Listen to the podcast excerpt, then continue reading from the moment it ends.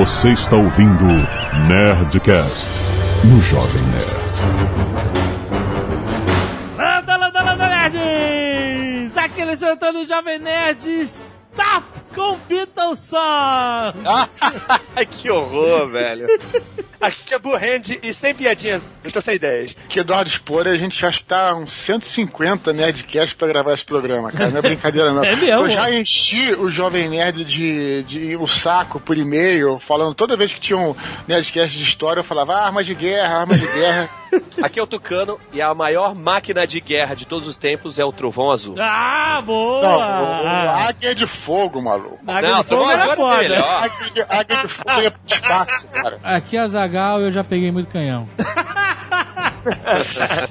Muito bem, nerds, estamos aqui mais de 150 Nerdcasts depois do último episódio de Armas de Guerra da Antiguidade. A gente ficou devendo falar sobre armas de guerra moderna, porque na verdade a gente achou que ia dar tudo no Nerdcast e não deu. Então agora vamos falar sobre as armas de guerra do mundo moderno. Não As do armas moderno daqui pro modernas do futuro. mundo de guerra. Mo- Moderno em geral, hein?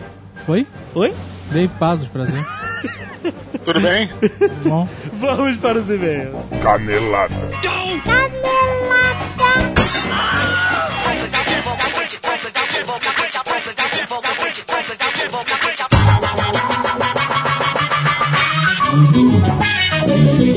Muito bem, Zagal, vamos para mais uma semana de vez em Canela da Nerdcast. Vamos. E Azagal, muito bom, estou muito feliz porque estamos dando boas-vindas aos nossos queridos amigos da Planeta de Agostini.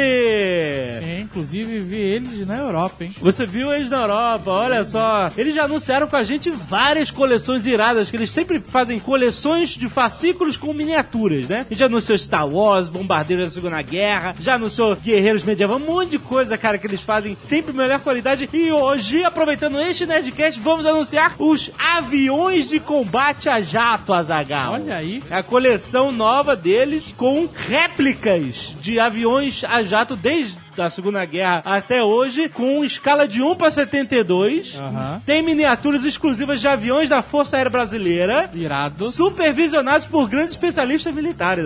Tem, pua. tem decalque certo no local certo. As miniaturas com mínimos detalhes feitas de metal com plástico injetado. Então é Caraca. irado. Você pode colocar ela também com um trem de pouso baixado, pousado assim, sabe? Se não quiser a base e tal. Olha só o que, que tem nos fascículos e miniaturas. F4 Phantom, um clássico. Mirage 3, que nós temos aqui. MiG-29. O Harrier, a grande estrela da Guerra das Malvinas que Olha a aí gente o falou. Harry, eu acho um avião irado, Harry. O Harrier é foda, que é aquele que voa parado, né, cara? É irado, voa na vertical. Voa na vertical, exatamente. Tem o F-14 Tomcat, clássico do nosso querido amigo Tu Cruz. Olha aí.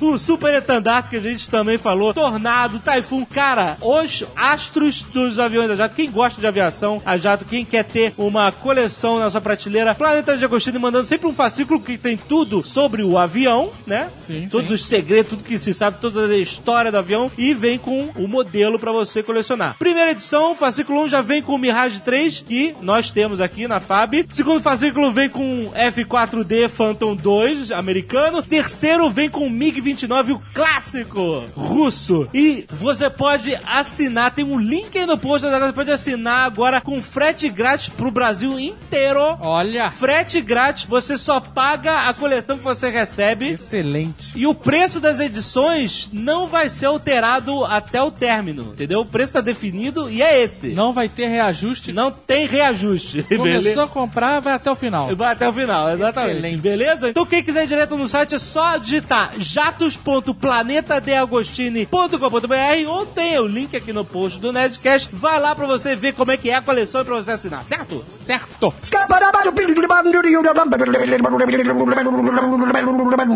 do I'm a scat man. Outro recado importante, Azagal. Já falamos no Nerd Office, a galera do Buscapé está anunciando uma ferramenta, um plugin para o seu browser. Browser. Quem não usa o Buscapé, eu uso o Buscapé para procurar preços, para comparar preços, certo? Olha aí. Você vai no site, você vê o preço da parada que você quer comprar, você volta no Buscapé, cria uma aba nova, você coloca o nome dele, você vê, tereré, ou você começa a busca pelo Buscapé e tal. Isso é o passado. Dizer, boa, Zagal, isso é o passado. Porque porque o novo plugin dele chama-se Busca Pé na hora, você instala no seu navegador, e aí quando você entra numa loja pra verificar o preço, ele já mostra ali na própria tela a comparação de preços. É Excelente. Não é- não é espetacular? Excelente. Você economiza um tempo. Você Você tá ali na- vendo o preço de um produto qualquer, Exato. ele fala, quer saber? Quer saber? Olha aqui. Tem mais barato não sei aonde. Aí você clica direto e vai comprar lá, cara. Muito Ou bom. compra aí mesmo que tá bom. Exato. É, Excelente. Não é? Pô, Pô, excelente. Ah, praticidade. Tem o link aí no post para você baixar o plugin. É fácil, você simplesmente baixa, instala e pronto. Foi. Olha aí que Busca beleza. pé na hora, muito bom. E a Zagal a Store, a Nerd Store continua com seus lançamentos espetaculares. Exatamente, está com tudo e não está prosa. né, Três camisetas espetaculares novas. Nós temos a camiseta The Winter is Coming. Winter is coming, que são todos as casas de Western. Isso, os né? animais de Western. Muito bom. Feita pela Prips. Muito bom. Obrigado, Prips. Excelente. Temos mais duas na linha Keep Calm, coleção Keep Calm, Jovem Nerd. Exato. Temos a Keep Calm and Come to the Dark Side. Excelente. Escrita, camisa preta, letras amarelas. em perspectiva, o que mais você esperava? Adorei. E a Keep Calm, The Cake is Alive. Exato. Para quem gosta de fotos, já- os fortes entenderão. É muito boa. E você pode comprar isso, mais livros de abufobia, Independência ou Mortos, Branca dos Mortos, canecas, outras camisetas, baralho, baralho. cash oficial. Exatamente. Lembrando que quem conseguir todas as assinaturas dos Nerdcasters que estão no baralho ganha um iPad da gente. Exatamente. Certo? Nerdstore.com.br é a loja dos nerds. Nossa, que canastra. E se você quiser ir na casa de só você pode para 22 minutos e 45 milímetros. último Nerdcast sobre professores, Sim. nossos queridos mestres. Ah, o mestre com carinho. E- Exatamente. Muitos e-mails. Caroline Rangel explica a confusão da nona série. Olha aí, ela finalmente me fez entender. O pré ainda existe. O que foi abolido foi o CA. Olha aí. Olha aí. Curso de alfabetização foi abolido. Curso, não é classe de alfabetização? Ah, dá no mesmo, vai. Tá. No caso, seria na contagem antiga CA até a oitava série e na contagem nova do primeiro ano fundamental até o nono ano fundamental. Então, essa é a nova nomenclatura. Então não tem mais CA. Não Vai tem. direto do pré-escolar pra primeira série. Já não se alfabetiza mais ninguém mesmo. né? Isso é uma verdade. Azagal, isso explica muita coisa, O Azagal. governo falou, nós cansamos de alfabetizar. Exato. Antônio Campos quer saber como ele pode mandar uma carta ao Nerdcast. Eita. Ele diz aqui: tenho algo que vocês vão se surpreender sobre o quesito cola. Olha aí. Bom, e aspa pra caralho aqui. quem, quiser Você mandar... pode mandar por e-mail, na verdade. Você precisa mandar uma carta. Eu acho meio esquisito. Você já mandou um e-mail, por que você não manda tudo no Mas a e-mail? gente tem a caixa postal. Sim. Quer mandar Ah. a carta ou presentinhos, ou o que vocês quiserem, adereço pra Zaga botar no Nerd Office. Caixa postal 17353, no CEP 80242-980, Curitiba, Paraná, certo? Se você não ouviu, não vou repetir, porque você mesmo pode fazer isso, voltando. Exatamente. Encontros escaneia uma porrada. Tem uma porrada. Agora é uma porrada. Viralizou, viralizou. Encontro Nerd Bar em São Paulo. Segundo encontro BH. Encontro semanal de BH temático de Halloween. Excelente. Segundo encontro de Campinas. Aham. Perfil Sky Nerd Recife. Muito bom, eles fizeram um perfil Olha aí. pra ter os posts oficiais. Muito Excelente, inteligente. excelente. Muito inteligente. Sexto encontro de Recife. Certo? Primeiro encontro de Vitória. Primeiro encontro de Goiânia. encontro no Ressaca Friends. Muito bom. Zumbi Walk Goiânia. Certo? Zumbi Walk São Paulo. Excelente. Fotos do encontro semanal BH. Fotos renegados on the road. Para a tarde autógrafos 12 10 12. Muito bom. Muito Parabéns, bom. parabéns. Bem, muito. Galera, Comunidade tá- se movimentando. vários links enviados. Não, na verdade, só dois. Exato. Autor de Pai Rico, Pai Pobre pede falência. E agora? E agora? Excelente, E cara. agora? Qual é o sentimento? Excelente, cara. Excelente. Mas eu li a respeito. E Eu li a respeito. qual foi a história do Pai Rico, Pai Pobre que a gente tanto falou aqui? Então, parece que uma das empresas, acho que uma, uma livraria ou uma empresa que ele usou como plataforma para vender o livro, Aham. alega que o sucesso do livro se deu em parte à plataforma deles. Certo. Eles alegam que ele teria que passar parte dos lucros, dar um, um share, uma parceria. Ele não fez, os caras foram na justiça e ganharam milhões. É isso? E o pai rico, pai pobre, pra não pagar, e pediu falência. Caraca, que história, cara. É, Que cara. história.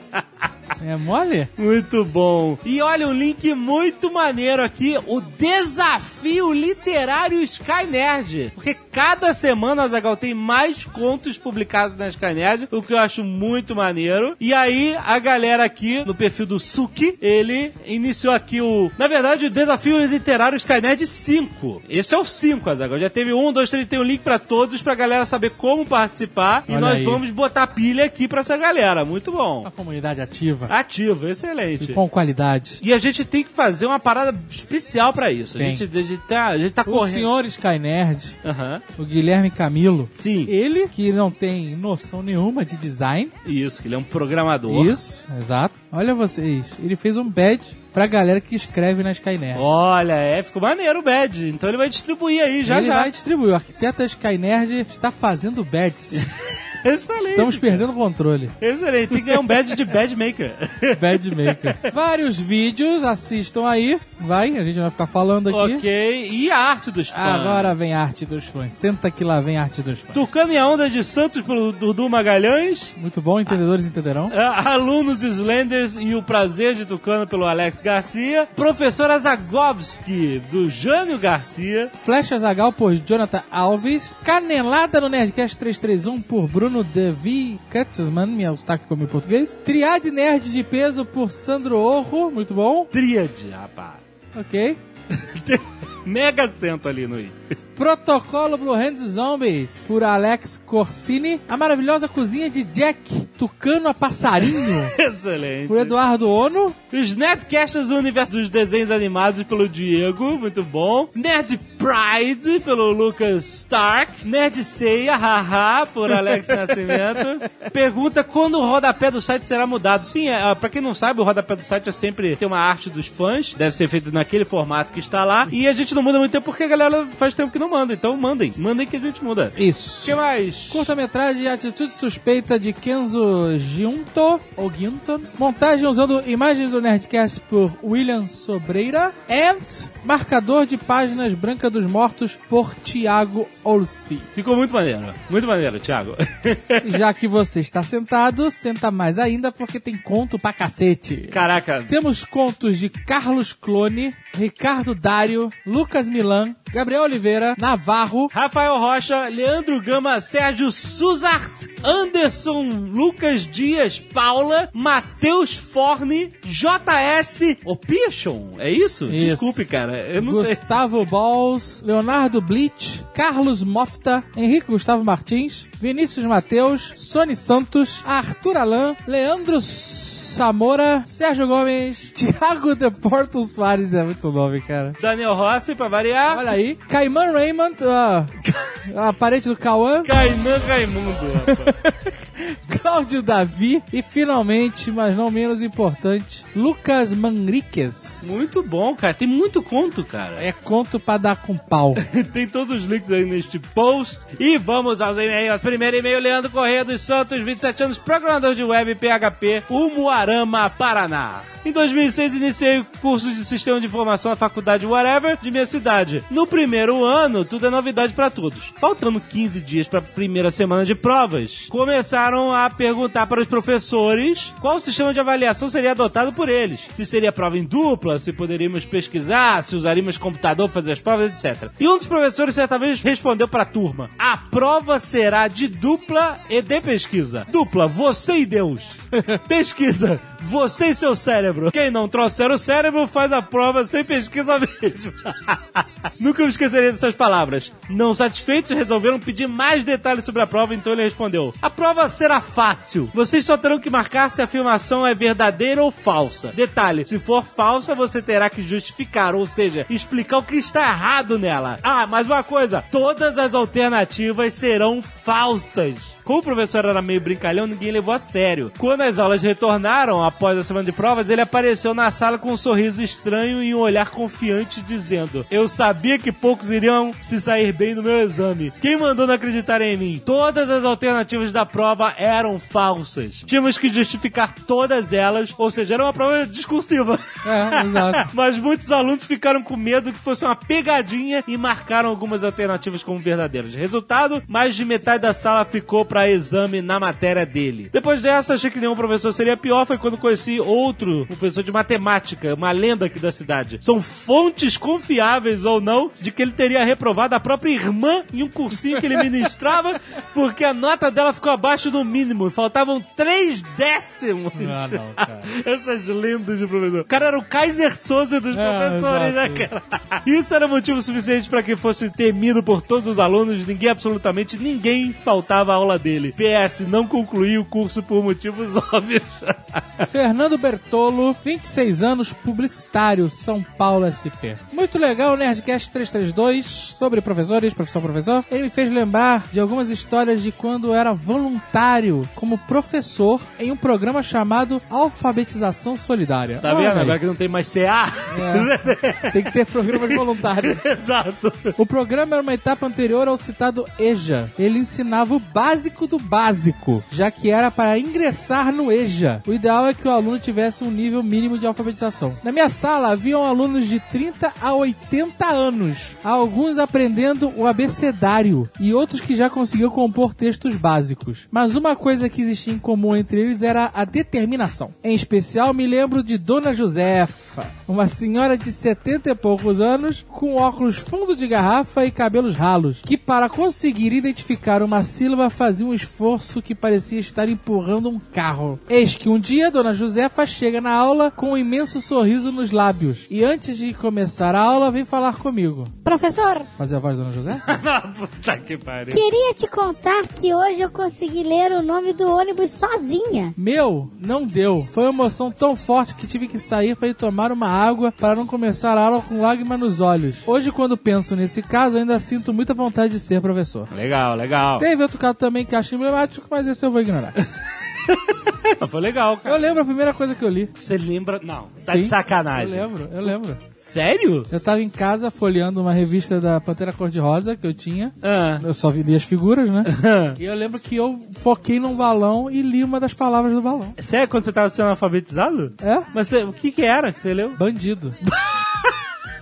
é verdade. Tinha um Bandido! ladrão, bandido lá na história da, da, Puta merda. Pantera Cor-de-Rosa. Mas é nítido pra mim. A primeira coisa que você leu por conta própria, é isso? Sim, sim. Foi bandido. Bandido. Excelente. Deu no que deu. Cleomar Schmidhaus. 20 anos técnico de informática e estudante de ciências contábeis Rio Grande do Sul. o Slave Roboto botou aqui. Tá engraçado, sarcástico. ele. Aparentemente no estado todo. O cara vive solto no Rio Grande No Rio. Grande do Sul. Comentários do Slave Robot. Quando o Tucano, Gustavo Guanabara, Johnny Ken, Jovem Nerd e Azaghal falaram das escolas que os alunos fazem, lembrei do meu ensino médio, onde nós tínhamos uma fórmula que funcionava mais de 90% das vezes. Ao começar a prova, nós fazíamos só as respostas que cada um sabia a lápis. Essa cola te prejudicou forte, hein, cara? Uma certa altura da prova, quando a oportunidade aparecia, nós trocávamos as provas com um colega ao lado e assim se fazia a questão que o colega não tinha feito. Se você sabia a resposta, você responde. Se não sabia, deixava em branco. E no final as provas estavam praticamente completas e nós colocávamos o nome, reescrevíamos a caneta, cada resposta entregava a prova e esperava a resposta. Eu respirava o resultado, né? É, resultado. É, isso aí provou que, que quem cola não aprende mesmo, né? Olha só, é, tipo, isso é a cola mais velha do mundo É, para exato, trocar a prova de e prova, é. né? E essa aí é um sistema, cara, completamente falho. Você ficar trocando de prova toda hora, só um professor imbecil Exato, ver. o cara não vai ver, cara. Toda hora, passando a... Pelo amor de Deus. É foda, né? Mas isso aqui era o equivalente à comunidade, ao que acontece hoje na internet, né? Por exemplo, você tem uma ideia e aí a ideia é discutida na comunidade e cada um dá o seu e a ideia cresce, né? Assim, isso aqui é uma versão deturpada disso. É onde você rouba, né? Exato, e não aprende nada. João Cury, frustrado demais para falar a idade. Estudante de engenharia eletrônica, Curitiba, Paraná. Queria dizer que eu estive na tarde de autógrafos na livraria Arte e Letra em Curitiba. Olha aí, que excelente. Por falar nisso, foi uma, uma ótima deixa que eu tava pensando nisso agora. É, Nós temos que agradecer é verdade. a livraria Arte e Letra, Com que também é uma certeza. editora e tem ótimos livros, por nos ter recebido de uma forma tão calorosa. Sim, é verdade. O lugar é fantástico, eles foram super atenciosos. Muito obrigado. Com certeza. Nós temos que agradecer mais ainda aos nossos queridos Tucano, Anderson Gaveta, Fábio Abu, Abufobia e Harold Stricker Sim. por terem comparecido e terem tido toda a paciência com esse público carinhoso. e por fim, temos que agradecer o público. Sim, todos né? Centenas, Centenas. centenaças. A gente distribuiu mais de 400 senhas. Exato, e tinha mais gente do E que ninguém cem. vinha sozinho, mano. Exato. Então eu calculo por baixo que passaram ali Ah, umas 700 pessoas. é cara. possível, é a gente possível. ficou de duas da tarde a 8 da noite lá. Foi muito bom. E foi animal, cara. A gente, porra, foi muito foda. Valeu porque compareceu. Foi muito maneiro mesmo. Muito maneiro, cara. Valeu mesmo, galera. Teve gente que viajou, cara, 900 quilômetros, 1.200, 1.200 quilômetros. Gente veio de Minas Gerais dirigindo, cara. Pô, pessoal, Pô, várias pessoas vieram de São Paulo. Pô, São Paulo, pô, maneiro, foi cara. muito bom, gente. Carinho mesmo no coração, cara. Foi muito legal. E seguindo o e-mail daí, o que, que ele fala? Ele diz aqui: sensacional a oportunidade de comprar o baralho Nerdcast e já de cara conseguir autógrafos em várias cartas, como o Rei de Espadas do Jovem Nerd, o Coringa do Fabiabu, a Dama de Copas da Portuguesa e etc. Mas teve um mal amado que não quis autografar a carta. Ai, ai. Isso mesmo! O Tucano Jack Jack. se recusa a autografar qualquer valete de copas apresentada a ele. Isso é uma verdade. É é a dificuldade do concurso. Quero saber se uma foto com o Tucano e com a carta conta como autógrafo. Não conta. Não conta. Agora, o que acontece? O nosso querido amigo Tucano ficou de pinimba porque eu homenageei o cara como valete. É. Foi uma homenagem sincera Sim. e o cara levou como ofensa. E aí ele se recusa a assinar qualquer carta de valete. Eu, inclusive, tô pensando seriamente na próxima tiragem de baralho É. em mudar o baralho. Você vai mudar? Vou, vou passar o tucano pra dama. Olha o que acontece. Teve uma pessoa Aham. que conseguiu o autógrafo Cara, do tucano. vocês têm que ver. A Adriele Bianca Potsnik, ela foi super criativa e mereceu. Ela foi Jack Bauer, cara. Tem um link pra vocês verem o post no Sky Nerd dela, cara. Ela, Ela, fez uma, uma artimanha. Ela ludibriou o Jack.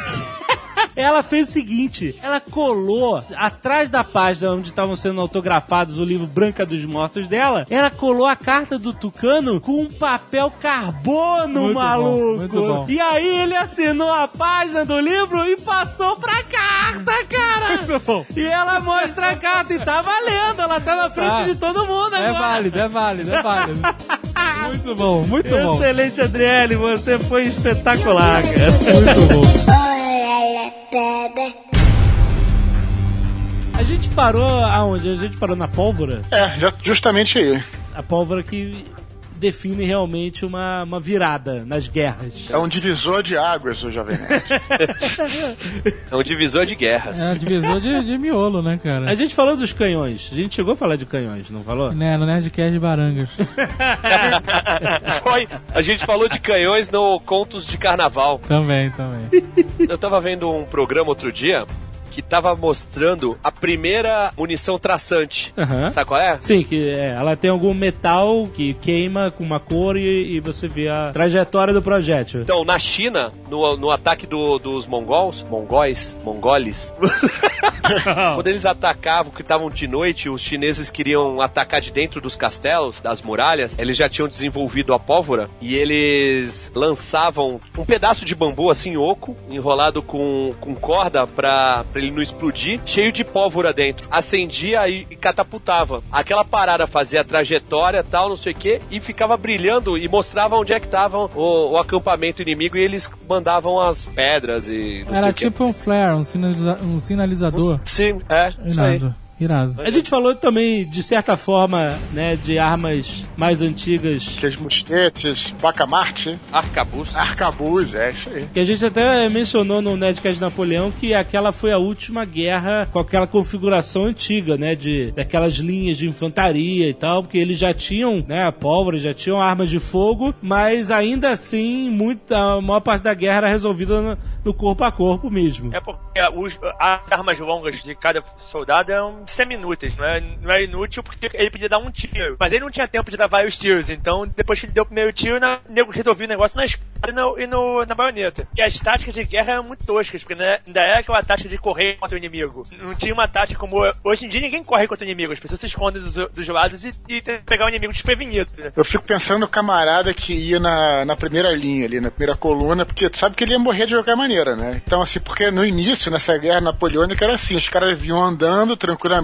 armavam seus mosquetes lá, os caras inimigos que estavam na frente não corriam pra frente, não, com a espada. Esperavam atirar e depois corriam. Era um alvo, né, cara? Eles Acho iam tomar a cara, primeira, a primeira salva. o cara escalado pra primeira linha era, coitado, né, cara? Né? Sentença de morte. E você pensa que é um, é um desperdício de tropa, né? Porque você tá deixando um soldado seu ali que provavelmente vai ser morto. Certe... É, e era certeza que eram os caras mais renegados da, da É. sociedade, né? Pro-bloggers. É...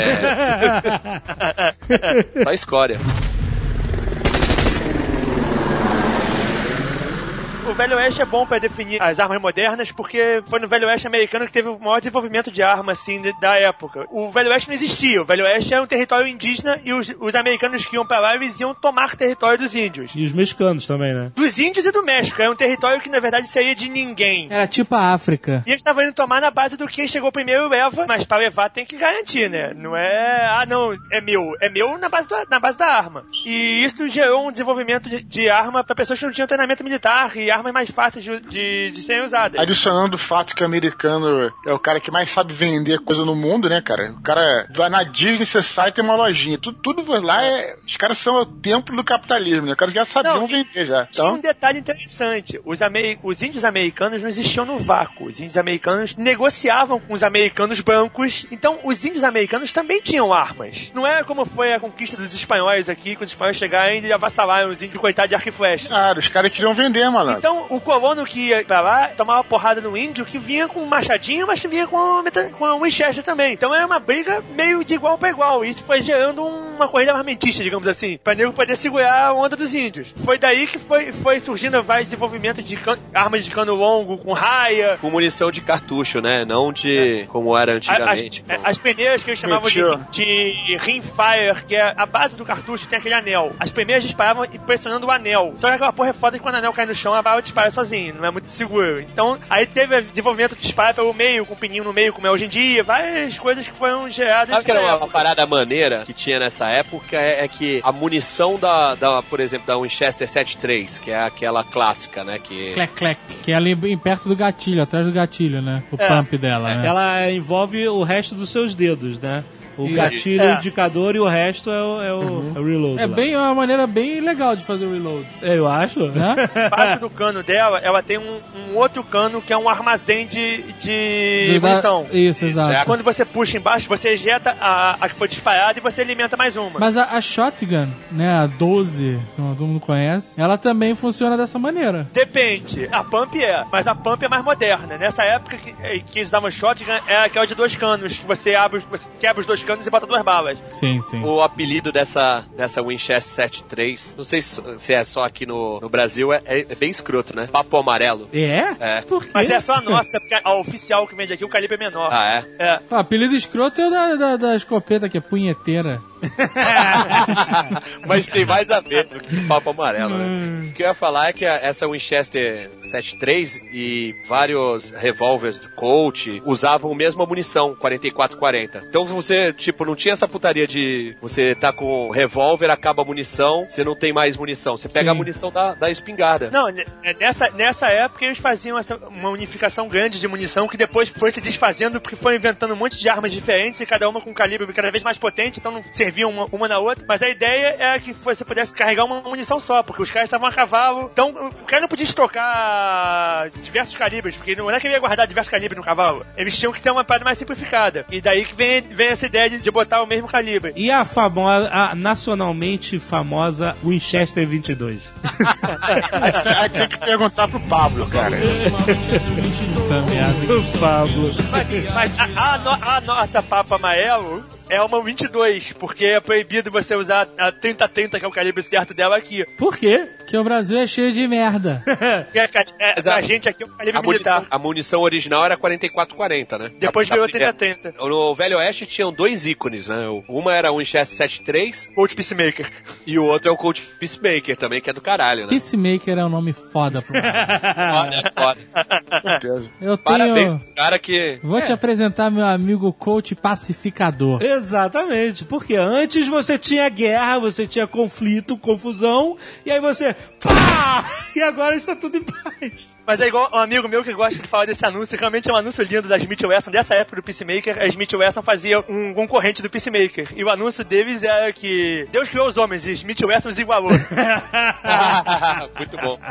Essa coach, a, a onda era atirar pelo cão, né? Não tem que atirar pelo cão, dá aquela. É a, a coach, a coach ele, é, ele é single action. O que, que é isso? Se você apertar o, o, o cão tá pra, tá pra frente, não tá, tá encostado na, na bala. Se você apertar Ó, o gatilho, o nada cão, acontece. o, o cão, pra quem não sabe, é aquele negocinho que fica atrás. Ele, ele é um martelo, é como se fosse um Ele é martelinho. um martelo que bate, que bate na munição e faz ela disparar. Exato, e só se você ficar com o dedo ali, você vai se machucar, só pra você saber. No Peacemaker, se você apertar com o cão na posição de descanso dele, posição normal, ele pra frente, se você apertar o gatilho, nada acontece. Você tem que puxar o cão pra trás, aí ele trava e Por você isso que- pode disparar com o gatilho. Por isso que tem vários, vários filmes que o cara atira e ao invés de ele puxar o cão com o polegar, ele puxa com a outra mão. Pra ganhar velocidade, o cara travava, ele apertava o gatilho pra, pra o cão ficar solto e ele ficava batendo atrás no cão pra, pra ficar tirando. Ah, ele Mas- deixava o dedo segurado no gatilho. É. Ele não atirava várias vezes, ele, ele atirava com outra mão, puxando o cão. Ele atirou uma É vez lógico. só. O, o gatilho trava, prende o cão pra trás. Quando você segura o gatilho, você deixa o cão solto. E você fica atirando com o cão. Mas Eu- você eu sempre- mexer. Mas, peraí, mas o gatilho não é responsável por girar o tambor? Não, o cão gira o tambor. É, é. Mas é. esse método é precisão, vai pro caralho, né? Só o Clint, rapaz.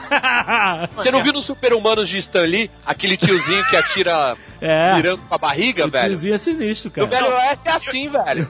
Tem uns campeonatos, tem uns campeonatos de tiro de sil- desse estilo de silhueta que é uma, luzinha, é uma luzinha colorida que acende e o cara tem que atirar. É palhaçada. Os caras acertam no alvo ridicu- ridiculamente rápido. Não deviam ser todos que faziam isso, né? É, chama tiro intuitivo, né? É, Esse tiro da assim. cintura, uma porra assim. É, é uma memória muscular que o cara usa, né? De saber angular a arma pro ponto onde ele tá, sem mirar, sem olhar. Nessa época, o revólver é uma parada pra você matar um cara meio queima-roupa, assim. Não é uma parada pra você matar o cara de longe. Pra você matar ele mais de longe, você puxava uma. Até uma hoje, até hoje, um, pra você matar um cara de longe, um revólver não é o mais indicado, né? E, e na- É. no Velho Oeste, você matar o cara de longe com a espingarda era 50 metros também, né? Não era tão longe. Não, o alcance maior de uma, de uma Winchester dessa, a menos que você fosse um mega atirador foda from the sky, é 650 metros. Mesmo assim, você tá pedindo pra. Tá, tá apelando. Tinha um, um Peacemaker, que era o, o Buntline Special, que era a versão do Peacemaker, só que ao invés de ter o cano de 19 centímetros, tinha um cano de 30, tá ligado? Ah, essa é que era, era Essa a é arma do boa. Coringa, né, cara? É uma coisa. tu tem uma arma dessa, cara, é a mesma coisa que tu é o Kid Bengala e vai no mictório. Cara, 19 fazia muito de, de revólver, puxa 30. Puta Tem, que tem vários planos para arma- armas mais recentes. Mais recentes, assim, segunda, Primeira Guerra, Segunda Guerra, que eles consideram como, como naval. Não sei porquê, mas eram armas com cano maior. Não sei pra que diabo que era naval, porque Pra- pra a gente você poder remar com ela. Deve ser. É que vocês estão falando, eu só tô me lembrando aqui da trilogia do dólar, do Clint Eastwood, porque tem tudo isso. Se você tá escutando o programa e você quer saber mais sobre essas armas, você pode ver lá, porque tem até a cena clássica da mula, que ele mata os caras, ele mata assim, com a, É. com a, com a coach, aí segura o ga- gatilho, vai puxando o cão E puxa, também. Tá, tá, tá, tá. E no segundo, se eu não me engano, tem um cara que tem essa arma que você tá falando, que tem o cano maior, que é aquele maluco E- que anda de preto. E eles fazem a recarga clássica da, da Winchester, que é jogar a arma pra frente pra bater na mola e voltar com a força. Enquanto, e ela recarrega sozinha, né? E é uma arma que existe até hoje, né? O Terminator É, é, usava, né? Schwarzenegger, veio do futuro e pegou uma dessa. É, então, E recarregava girando, que era style pra caralho. então, é style pra caralho, mas é possível recarregar assim? Ou não? É assim, estraga a arma, estraga a arma, mas é. Assim, mas ele não, ele não ia ficar com ela por muito tempo mesmo, né, cara? Ela tem uma mola, né? Quando você faz isso, você tá forçando a mola. A mola vai quebrar alguma Tipo, hora. mas, mas pra ele salvar o, o, o Conor McLeod, vale. Né? Ô, Conor McLeod! Conor McLeod, John Connor, aí. Conor o McLeod. McLeod não precisa, ele é imortal, cara. Pra salvar o John Connor, o cara podia fazer aquela firula. Tá valendo. Não, mas Ele é um cara muito frio, né, o T-800. Não se apega às armas.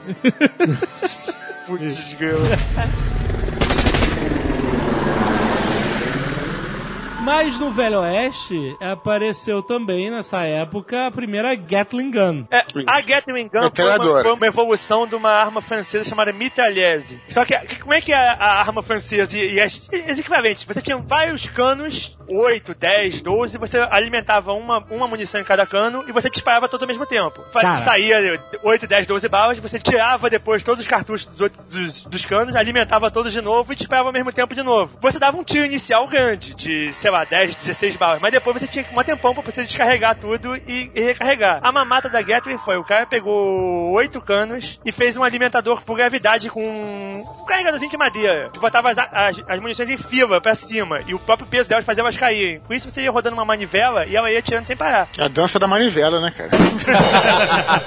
Uma equipe treinada, onde um cara atirava e o outro municiava, você podia ficar atirando até acabar a munição. No meu RPG de Velho Oeste, Que era bom pra caralho, diga-se passagem, eu sou testemunha. o, o bandoleiro mexicano tinha vantagem usando essa arma. É muito, é muito arma de bandoleiro mexicano. né? É, e o índio podia montar sem cela. Acho que não, cara. Que bandoleiro, cara. Isso é arma de exército nessa época. É muito. Ah, A mas os bandoleiros roubavam a Gun e usavam. O cara de lá ela montada na, naquelas rodas de canhão antigo, né, cara? Ela, ela tinha um tripé, ela tinha um tripé de madeira também, não é só o, o sistema canhãozinho, não. E ela era tecnicamente carregável, ela não era tão pesada assim, não. Ela pesava uns 25, 30 quilos, quer dizer. O exército mexicano era formado única e exclusivamente por bandoleiros. Pelo menos no meu jogo. Falar em bandoleiros, foi essa arma que matou o Lampião.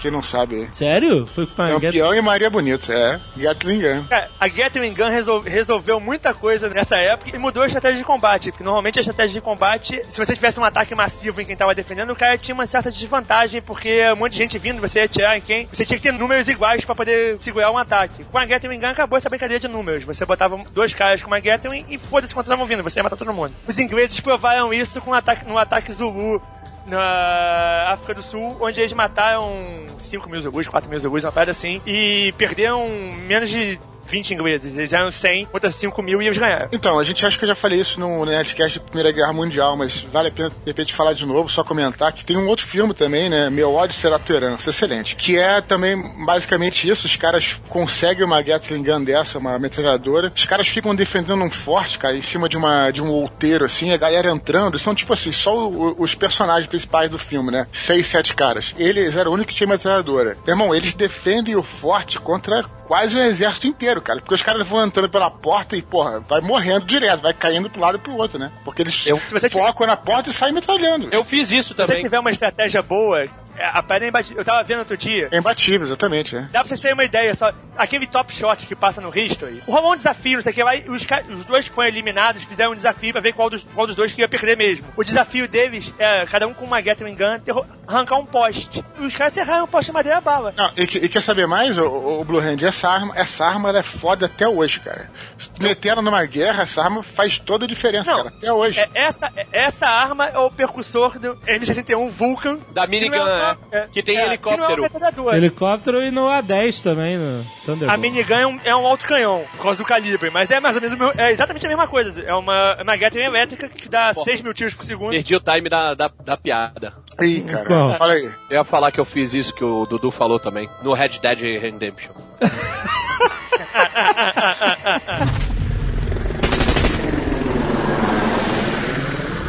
Essa arma também foi pro Japão matar samurai, né? Foi, a Gatling foi usada. é, até a Primeira Guerra Mundial, ela foi usada em vários combates. Chegou, se não me engano, a ser usada na Primeira Guerra, mas não tenho certeza. Não- Eles, ele até mostra naquele filme do Tom Cruise lá que ele vai pra. Ela é uma covardia pra época. Mesmo pra hoje em dia, se você pensar a quantidade de tiro que ela dava, dois caras treinados fazem 450, 500 tiros por minuto, às vezes até mais. Dá até 900 tiros por minuto. No Japão era considerado era considerado uma arma totalmente sem honra, né? Porque os samurais. Esse filme até mostra, mostra bem isso, cara. Quem- É a honra é de quem ganha, né, cara? É, é verdade, né? Mas tem uma coisa, mas tem uma coisa interessante pra falar sobre, assim, voltando um pouco do tempo, mas é, lembrando da história do Japão, em 1600 teve, uma, teve uma, a guerra de unificação do Japão, né? É, teve, foi a batalha de Sekigahara, né? Que unificou o Japão, eram tipo dois shoguns estavam lutando pela supremacia do Japão. Esse cara, um, um deles, né? Ele mandou encomendar 10 mosquetes, sei lá, não sei se é mosquete ou arcabuz aí, não sei. Aí deu pro mestre de armas dele, falou: olha só, eu quero que você pegue essas armas, desmonte elas e reproduza numa linha e tal. Então ele reproduziu, fez uma porrada de mosquete, foi pra guerra, ele venceu a guerra. Depois que ele venceu a guerra, ele unificou o Japão e mandou destruir todos. E aí o Japão se fechou a partir daí, só foi se abrir depois, em 1800 e pouco, na era Meiji. Isso. Mas é, aí foi interessante, porque ele usou essas armas mesmo pra vencer a guerra e depois baniu as armas de fogo do Japão, né? É porque ele- fez um morticínio foda e ele mesmo se surpreendeu com o morticínio. O Japão se reabriu de novo, a gente fala abriu, mas não foi muito bem assim. Os americanos chegaram lá com armas Sim, e sim. forçaram os japoneses a abrir os portos na base do. Não, o próprio japonês tiro. falou o próprio japonês falou que viu que ele ia ter que se reinventar É. pra poder para poder lutar qualquer guerra que viria, né, cara? Cara vai Ah, pois é. É que nem, é que nem, é que nem o Batman fala pro Lucius Fox, pro sistema de celular que faz ele ver através das paredes. É. Ele fala, when you're done, type in your name. e ele destrói o sistema depois que ele usa. Isso aí. O americano, o americano chegou no, no Japão no, no estilo Gabriela, né? Coronel da Gabriela. Abre, abre as pernas que vou te usar hoje, Santinha. Foi, foi mais, eles foi foram mais ou menos assim. cara. Eles chegaram lá como os bambambãs, cara. Eles chegaram lá vendendo tudo que é tipo de arma pra eles. Eles não chegaram lá abre as pernas. Eles chegaram... eh, eh, O Japão falou, estou de pernas abertas. Não, foi sim porque eles não era permitido e eles forçaram a abertura dos portos. Lembrar também que em 1890, no final do século XIX, os caras já tinham coraçados, malandro. Tinham canhões que destruíam cidades, cara. Não era como se fosse 1600 e pouco, 1500 com caravela, com galeão, não, cara. No final do século XIX já tinha, porra, pra destruir prédio. O buraco era mais embaixo, né? E os japoneses tinham defesa zero contra isso. Os japoneses, os Exatamente. japoneses, os japoneses olharam e falaram, pô, beleza, americano, pode vir, vocês são muito bem-vindos, porque eu não posso fazer nada mesmo.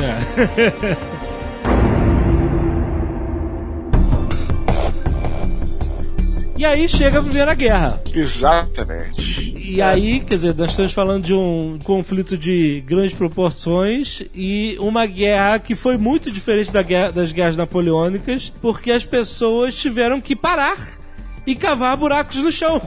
A, a primeira guerra tava naquele. A Europa tava naquele momento de me dê motivos pra fazer merda. Tava todo mundo esperando um motivo pra ter guerra. Quando mataram o Arquiduque, foi a desculpa, a desculpa perfeita pra ser, na- pra ser na porrada. então, mas sob o ponto de vista de, de armamento, é, ela mudou a face da guerra justamente por causa da metralhadora. As metralhadoras, exatamente. Foi. É, você não tinha mais, não tinha mais como avançar, voltar ou tal, porque os caras iam dizimar todo mundo, né, cara? Então, a Guerra das Trincheiras, ela existiu por causa dessa mudança de paradigma tecnológico de armamento. Ainda chegou a ter, no iníciozinho da Primeira Guerra, ainda chegaram a ter alguns idiotas que fizer, tentaram fazer a guerra do jeito antigo, de carga de cavalaria e coisa do, do tipo. E eles perceberam que isso é impossível quando os soldados foram ter dizimados por dois manés e uma metralhadora. É isso aí. e aí nego começou a ter de cavar. Cava e a gente fica protegido aqui e aí fica um parado na frente do outro, cara. Na verdade, assim, é- é- a, a metralhadora foi o ponto focal, mas outras armas também, né? A própria arma, as, as armas químicas, os próprios rifles mesmo, né? Que estavam sendo usados nos Estados Unidos, a Europa meio que, que ainda não conhecia muito bem, porque assim, é claro, o cara poderia comprar um Colt, poderia comprar um Winchester, poderia, mas a Europa estava muito presa ainda naquela classe aristocrática, naquela guerra antiga, naquela coisa É, toda. Então, especialmente a França, os países diferentes da Prússia. A Prússia se, se adaptou muito mais rápido, na verdade, né? É, a Europa tava muito, tava muito. Todos os oficiais é, europeus, em geral, nos países que tinham reis, os oficiais eram nobres. E os nobres estavam. Nobres iam ser oficiais do exército, mas porque eram nobres porque tinham vocação pra isso. Então vários Uhum. deles tinham aquele pensamento básico de deixar tudo do jeito que tá. E eu sou, eu sou nobre, eu não preciso me preocupar com isso. E foram ficando meio pra trás. A Prússia foi, foi esperta, acompanhou bem a guerra civil americana, onde teve um desenvolvimento grande de arma, e eles começaram a, melhorar a tecnologia deles. E pegou os outros meio de calça curta, principalmente os franceses. Teve duas coisas, teve duas coisas maneiras também que foram lançadas no, nessa guerra, né? O, Lançadas, parece que é um tênis da Nike, né? Mas é, você vai saber por que, que eu falei lançado. Porque um deles é a arma mais maneira que, que existe. Maneira? Lança-cha- Lança-chamas. é, né? Maneira não é maneira, né? Não, não. Não me venha com esse É papinho maneiro. politicamente correto. É maneiro sim. Como não é ma... Caraca, como não é maneiro, cara? lança-chamas da segunda, da primeira guerra mundial, o cara tem que ser muito macho. Ah, é assim, é maneiro no desenho do Rambo. Não, não, não. não. Agora, na, na- na- no Ah. filme do Rambo. Não, é maneiro. É maneiro pra caralho. Maneiro do videogame. tu- Não, é maneiro, é maneiro, é uma arma maneira. Na realidade. Mas é arma maneiro. É maneiro. Essa arma é fogo, cara. Puta que Na pariu. verdade, o lança-chamas, o cara é um tanque de gás nas costas dele e um tanque de ar. Não era gasolina? O cara tava andando com um botijão nas costas. Não, o, lança-chamas de gasolina é na Segunda Guerra só. Ah, tá. O cara tinha que ser macho pra dar com um botijão de gás nas costas, né? É, não era macho, ele era obrigado. Toma aí, Ah, o cara chamas. devia ter as costas quentes pra fazer um negócio dele.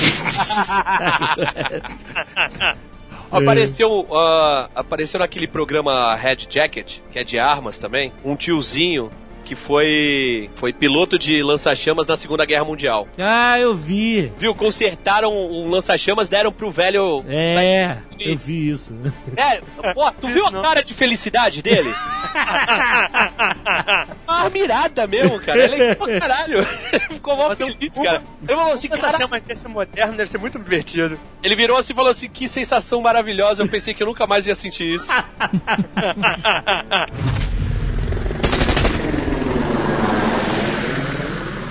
o próprio desenvolvimento das armas de gás, é, o gás mostarda, as bombas de gás e tal, não era uma evolução de pensamento de como vamos tirar os caras das trincheiras agora. É, a- É. porque o que, que acontecia? As trincheiras, na verdade, não é uma trincheira aqui, uma ali e acabou. É um conjunto de trincheiras de um lado, um conjunto de trincheiras do outro e um campo no meio que eles chamavam de terra de ninguém, que é bombardeado 24 horas por dia pelos canhões que estavam atrás da última trincheira de cada lado. Sim. Só que os canhões estavam fora do alcance das trincheiras. Se o canhão viesse um pouco mais pra frente, ele entrava no alcance do canhão do outro do inimigo e, e dançava. Então eles um canhão em si, ele atacava o meio do, do caminho, mas ele não conseguia atacar a trincheira do inimigo. Aí que o nego bolou o gás como uma forma de fazer o inimigo sair da droga da trincheira pra eles poderem invadir. Já que eles, não- eles não podiam andar até lá porque eles estavam ferrados. Eles Já não que, podiam... já que nessa época já tinha avião, mas não tinha. Eles bombardeavam os lugares, né? Ah, eles começaram a bombardear na- ai- ainda na Primeira Guerra. O cara soltava um, um saco de bosta na trincheira.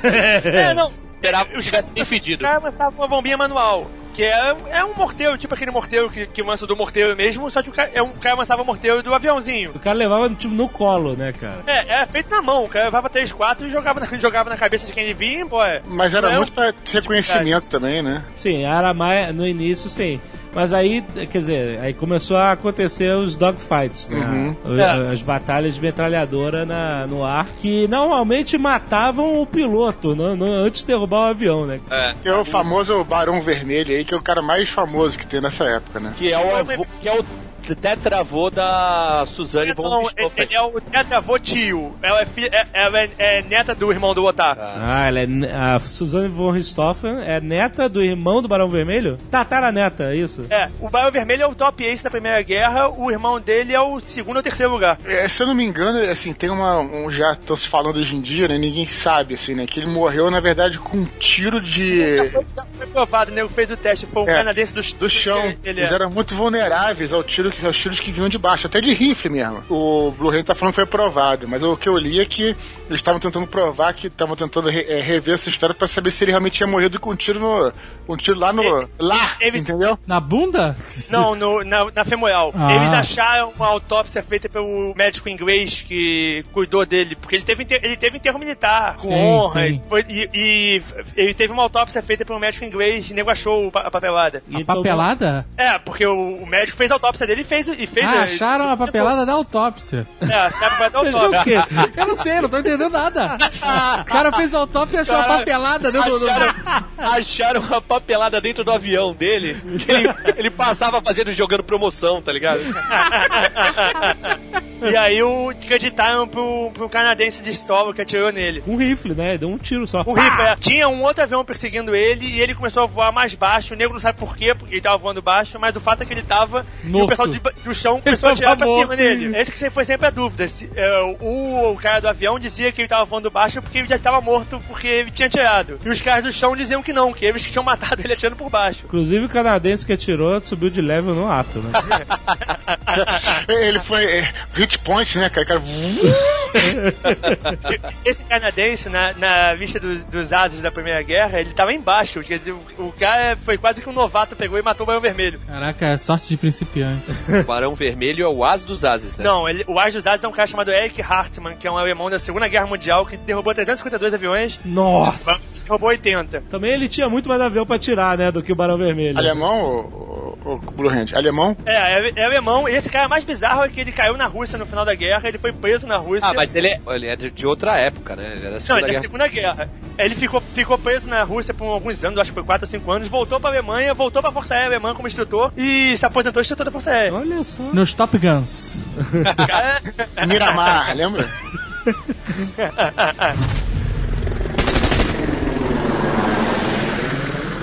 O tanque de guerra surgiu no final da Primeira Guerra Mundial, certo? Quer dizer, o Foi. tanque de guerra, quer dizer, você pode dizer lá que existiram projetos de tanque de guerra lá do Leonardo da Vinci, que existiam outras formas de tanque de guerra, o, né? tanque, o tanque moderno. Mas o tanque moderno, exatamente, aquele monstro de metal. Foi no final da Primeira Guerra, foi também uma forma de acabar com a palhaçada. O problema todo é que a Primeira Guerra ficou com aquela palhaçada de fronteira e todos, todos os lados estavam querendo arrumar um jeito de acabar com a palhaçada. Os alemães foram muito pro lado do- das armas de gás. Os aliados foram mais. ah, os ingleses, se não me engano, acabaram achando a ideia do tanque, que é um caixote de metal que andava por cima da trincheira. Antes, antes de falar desses tanques, eu me lembro que lá na é, Museu do, do Exército, lá em Paris, né, no Inválidos, tem um... Invalidos. né, Invalides. um- Invalides, é. Não é Inválidos, não. Eu sou, eu sou, É, eu sou, inválidos. Não, não. sou, Inválidos, sou é. brasileiro, falo logo. Se você é, chegar na França, aquele povo nojento, e perguntar onde é o Museu dos Inválidos, você não vai chegar em lugar nenhum. É hotel dos inválidos. O que seja. Se você perguntar por Hotel dos Inválidos, eles não vão dizer pra você onde é. Vão te mandar pro hospital, provavelmente. Mas... É Invalides. Mas se tu chegar na,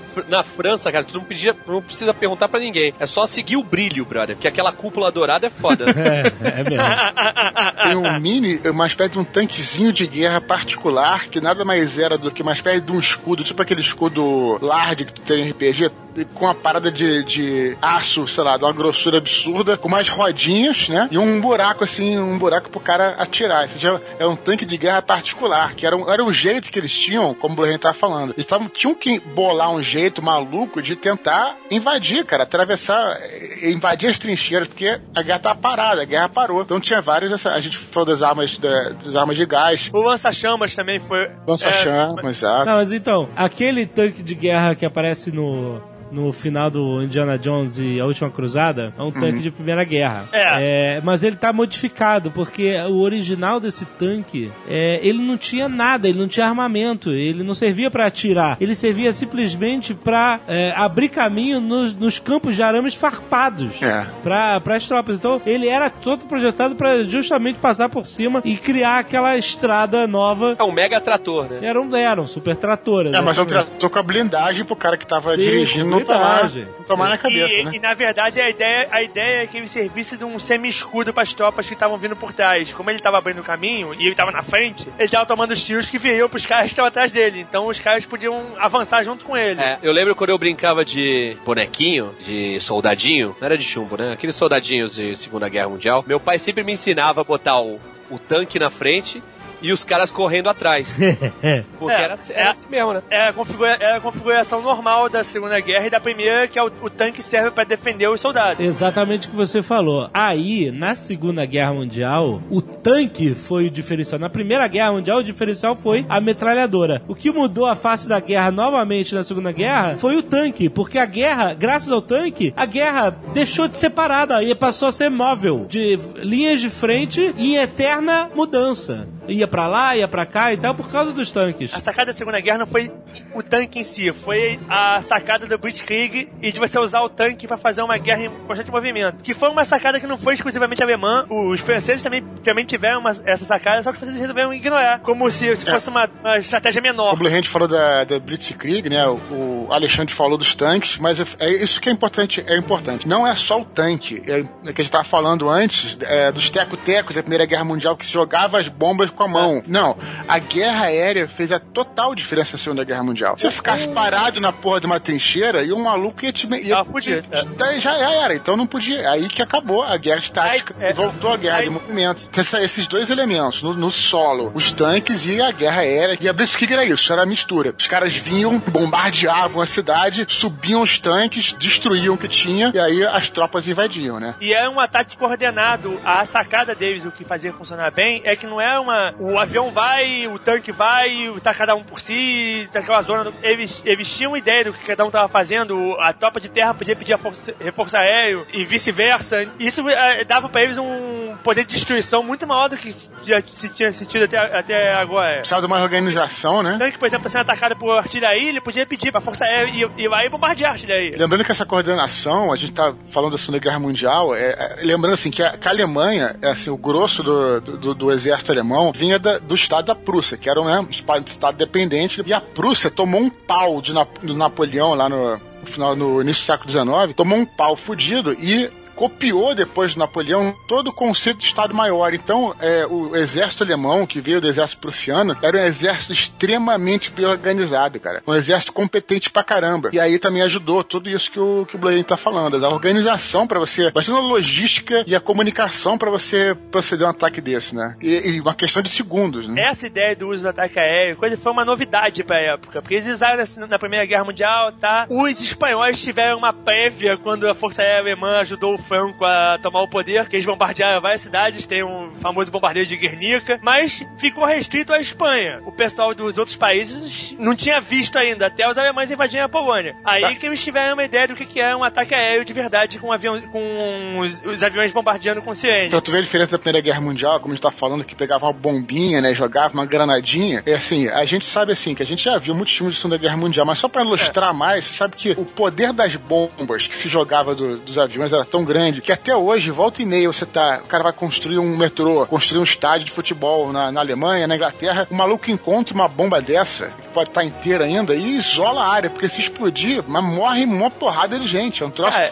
E a bomba tem mais de 60 anos, cara, pra ter uma A, ideia. bom- a bomba do, do Stuka, o, o clássico, né? Aquele que tem um trem de pouso fixo, que quando ele inclina to- faz aquela série de ar. São duas de 250 quilos e uma de 300, se eu não me engano. Aquela bomba Alguém do depois, Rambo. vai, alguém depois vai me corrigir, porque, mas eu não, não vou olhar na Wikipedia não. Se quiser, me depois. Aquela bomba do Rambo 4, né, da Segunda Guerra Mundial, não é? Aquela bomba do Rambo 4 foi uma grosseria que os ingleses fizeram pro fim da guerra. Aquela bomba não era uma bomba padrão. Não era padrão, né? Tá certo. É.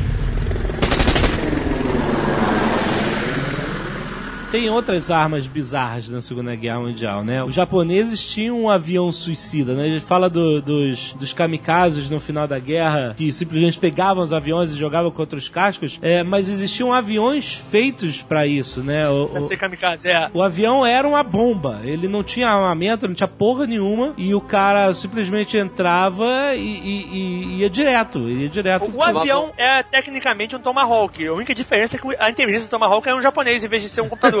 Exatamente. Exatamente. Não, ele, ele parece um torpedo com asas, esse avião. a ideia é essa. No Vietnã tinha os caras que eram os homens, os homens bomba que iam de, com mochilinha de C4, sei lá de quê, correndo pra dentro da base americana e tentava ir o mais fundo possível, né? Entrava, tentava entrar em alguma edificação e mandava ver.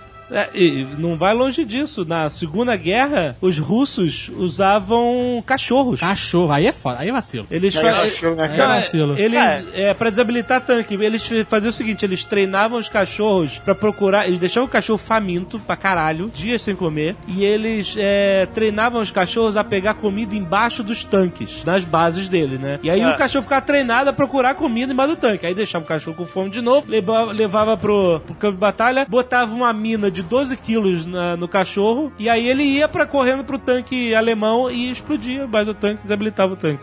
É, vaci... é russo, Cara, né, cara? Que que isso você é saca- é que que você vai sacanagem. É, é- é muita sacanagem com o bicho, mas os russos faziam. A, a fronte russa pra combate eram três caras: um com a arma, um com a munição e um com a mão abanando.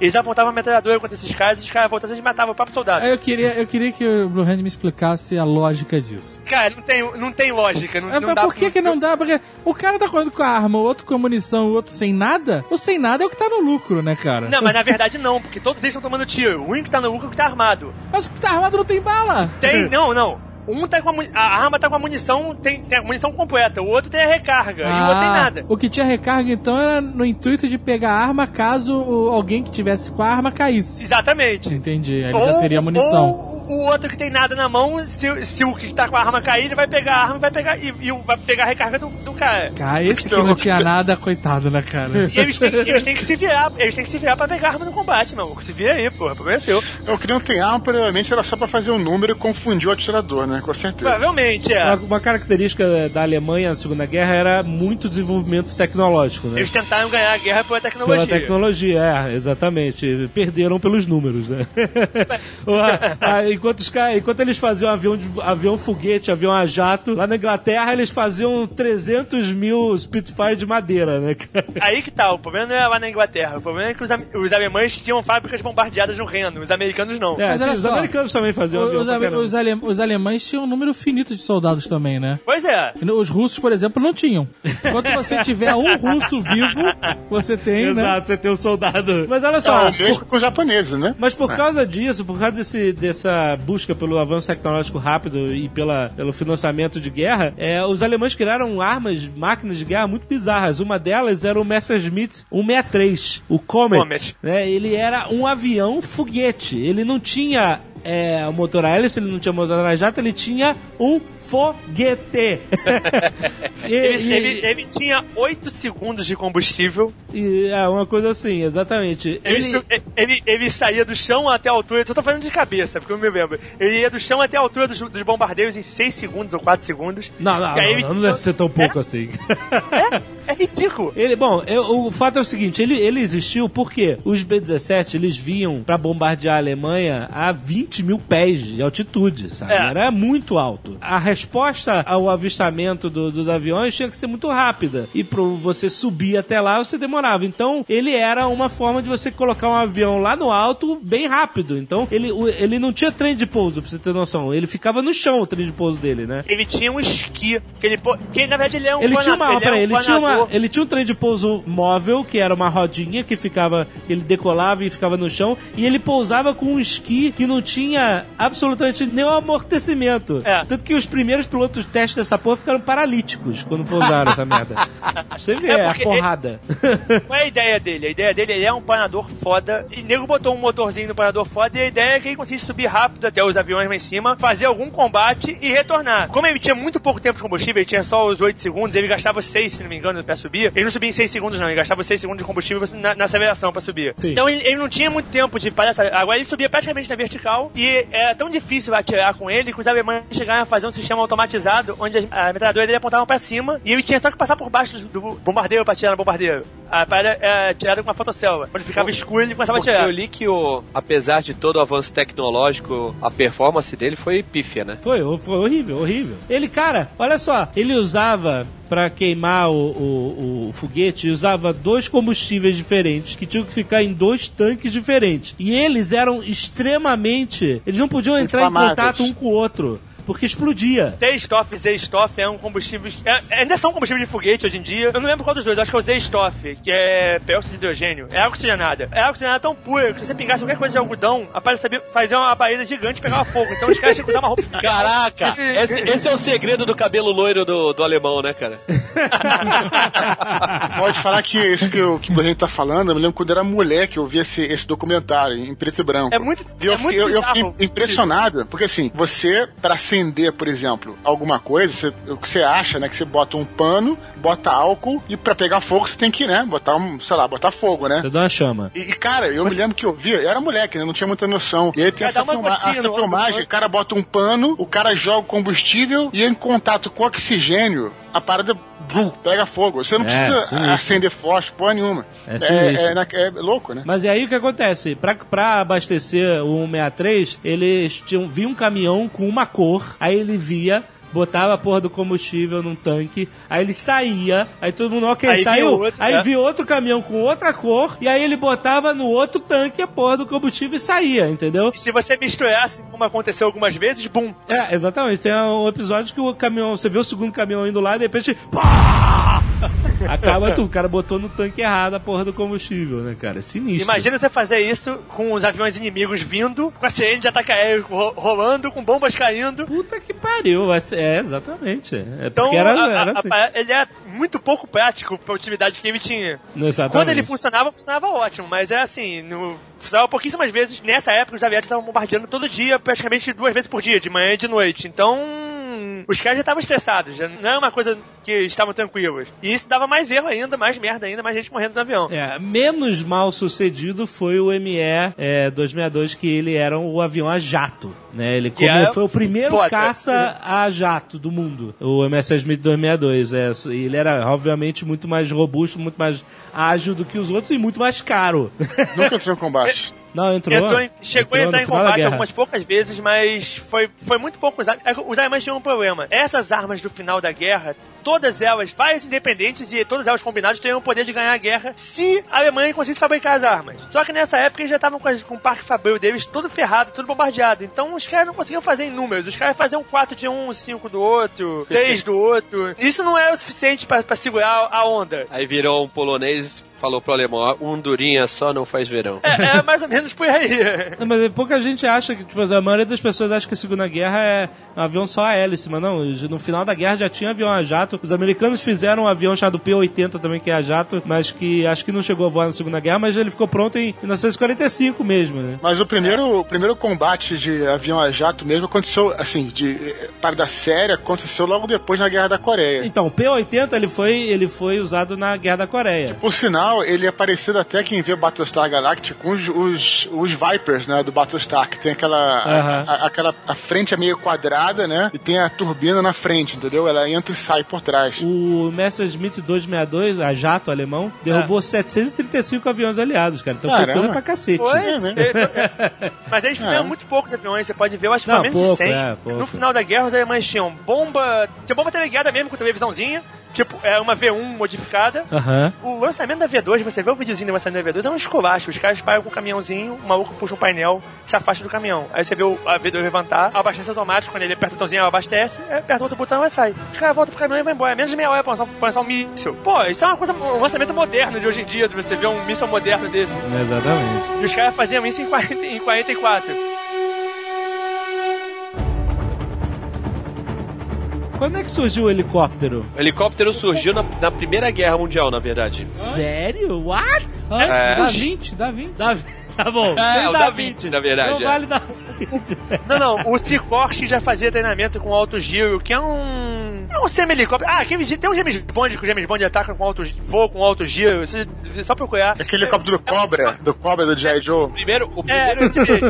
o primeiro, é, o primeiro helicóptero produzido em larga escala, que era estável mesmo, foi feito pelo, pela Sikorsky, foi em 1942. Olha. Mas antes disso já existia, já existia protótipos e helicópteros que não eram tão. Antes disso devia existir o pirocóptero, não? Sim, sim.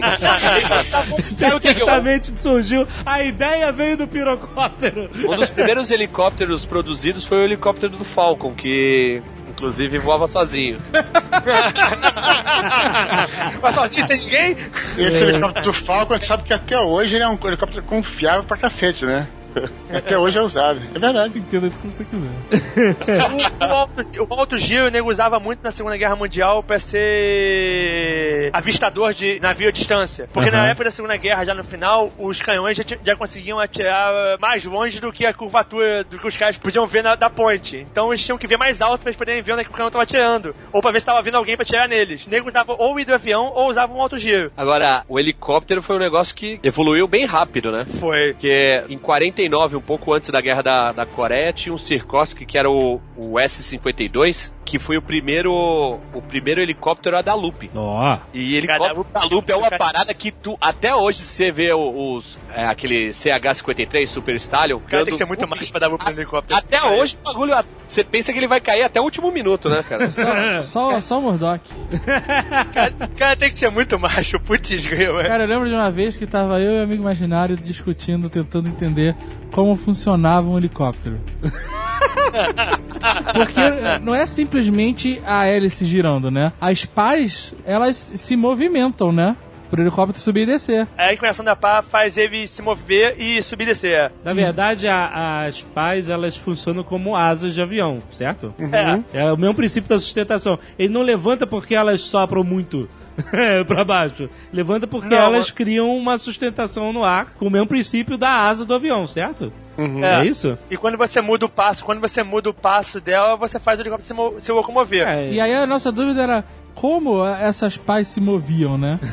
Porque São dois anéis, e é, um anel pra baixo e um anel pra cima. E tem uns pininhos que fazem o anel inclinar. Quando o anel de baixo inclina, ele força o anel de cima a inclinar também. E os dois anéis têm, uma, tem um rolamento entre eles pra, pra eles poderem rodar, né? Mas assim, o foda é que, exatamente, o negócio tá girando. E aí a gente É. ficava, pô, mas será que tem algum cabo? E aí a gente, não, não é possível ter um cabo, então tem que ter um carretel gigantesco embaixo do helicóptero.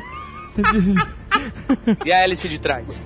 Porque a maioria. O Não, aí, a gente, né? aí a gente perguntou pro É. Blue Hand e ele veio com essa explicação. Aí a gente perguntou, "Cora, como é que tu sabe? Como é que tu sabia disso? Cara, eu sempre gostei de helicóptero de, mo- de modelismo, nunca tive não, mas sempre quis ter. E eu já, já cansei de ver como é que funcionava, como é que monta. Você procurar na internet tem foto ampliada do helicóptero de modelismo, do- dos, melhor- dos mais caros, dos melhorzinhos, que imitam o helicóptero de verdade. Então dá pra você ver bem mecanismo direi- direitinho, com detalhe como é que funciona. E o rotor traseiro é pra quê? É pra você dar um tiro e derrubar o terceira- helicóptero. Não, o- é, evi- é pra evitar que o helicóptero. Porque assim, a pá tá rodando para um lado. A Lady Newton diz que o helicóptero tem que rodar pro outro. Aham. O, o rotor traseiro é pra impedir que isso aconteça. Pro helicóptero ficar parado no, no ar. É, então é uma lenda, É. né? Que fala que, que, o, que o helicóptero sobe sempre com a parte de trás pra cima, né? Não, é, é lenda, eu acho. Eu já vi Geral- subir sem a parte pra cima. Só o helicóptero piriguete sabe com a parte tá pra cima. Já, já viu um helicóptero russo que não tem rotor, Blue Hand? Já viu? É, normalmente Não, os, que, os que não têm rotor, eles, te- eles têm uma- um jato de ar que sai por trás que faz o papel do rotor. Uhum. Aí você não pode dar tiro. A cauda dele é oca e ele tem um bocal atrás e, e tem um controle no bocal pra fazer sair pra um lado pro outro, pra fazer o ar sair, fazer o mesmo efeito do rotor, né? Mas sem ter a, sem ter a hélice. O helicóptero russo é tão macho que ele fica no eixo, né, na, na mar.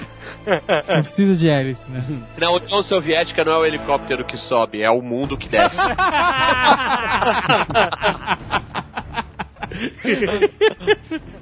Qual foi a, a principal estratégia militar do helicóptero? Quando é que ele foi empregado? Na Guerra da Coreia? Guerra da Coreia, nego usou ele pra fazer resgate de tropa, mas só isso. Não, resgate de tropa, Cruz Vermelha, essas paradas. Que eu saiba, não teve nenhum combate grande com helicóptero, não. O combate de helicóptero mesmo foi no Vietnã. O Vietnã foi a guerra do helicóptero. É não bem combate, né? Transporte de tropas, principalmente. É, o- porque a Guerra do Vietnã, a gente já falou na Guerra do Vietnã, que era, É. era feita daquelas incursões, né? O cara Isso, é. ia, fazia a excursão, depois voltava. E o helicóptero era, era o que fazia É isso. o Hell, o Rui. Rui, Rui, Rui, Rui. é. É. É o Rui. O Rui, Rui Chapéu, não é errado, mano. A vantagem do helicóptero é que ele consegue aterrissar em quase qualquer lugar, né? Enquanto o avião é impossível. Pois é, e você precisa, você precisa de uma área pequena pra posar com helicóptero. Será que, é, será que é mais fácil pilotar helicóptero do que avião ou não? Não, não, o helicóptero é difícil pra caralho de pilotar. É? Mas eu acho que é mais fácil do que, do que avião, né? Eu não sei. Ó, eu não conheço ninguém que sabe pilotar os dois. Eu conheço nego que sabe pilotar avião e conheço nego que sabe pilotar O helicóptero. piloto de avião vai falar que é difícil pra caralho também pilotar avião, né, cara? Claro que não, ele me diz, que- ele me diz exatamente o contrário. Ele me diz que, que é assim. É fácil. É difícil, pra, é difícil pra caramba você fazer acrobacia, essas paradas, mas você decolar e, e posar não é, não é tão complicado. A gente tem que perguntar. Então tem que ganhar pouco mesmo. Tem que ganhar pouco mesmo, então. A gente, a gente tem que perguntar pro James Bond, ele sabe dirigir os dois. Ele sabe dirigir carro, ele sabe pilotar avião e Pilotar, helicóptero, né? Sabe dirigir. dirigir. E o helicóptero ele tem volante. Tá bom. O cara que fala dirigível.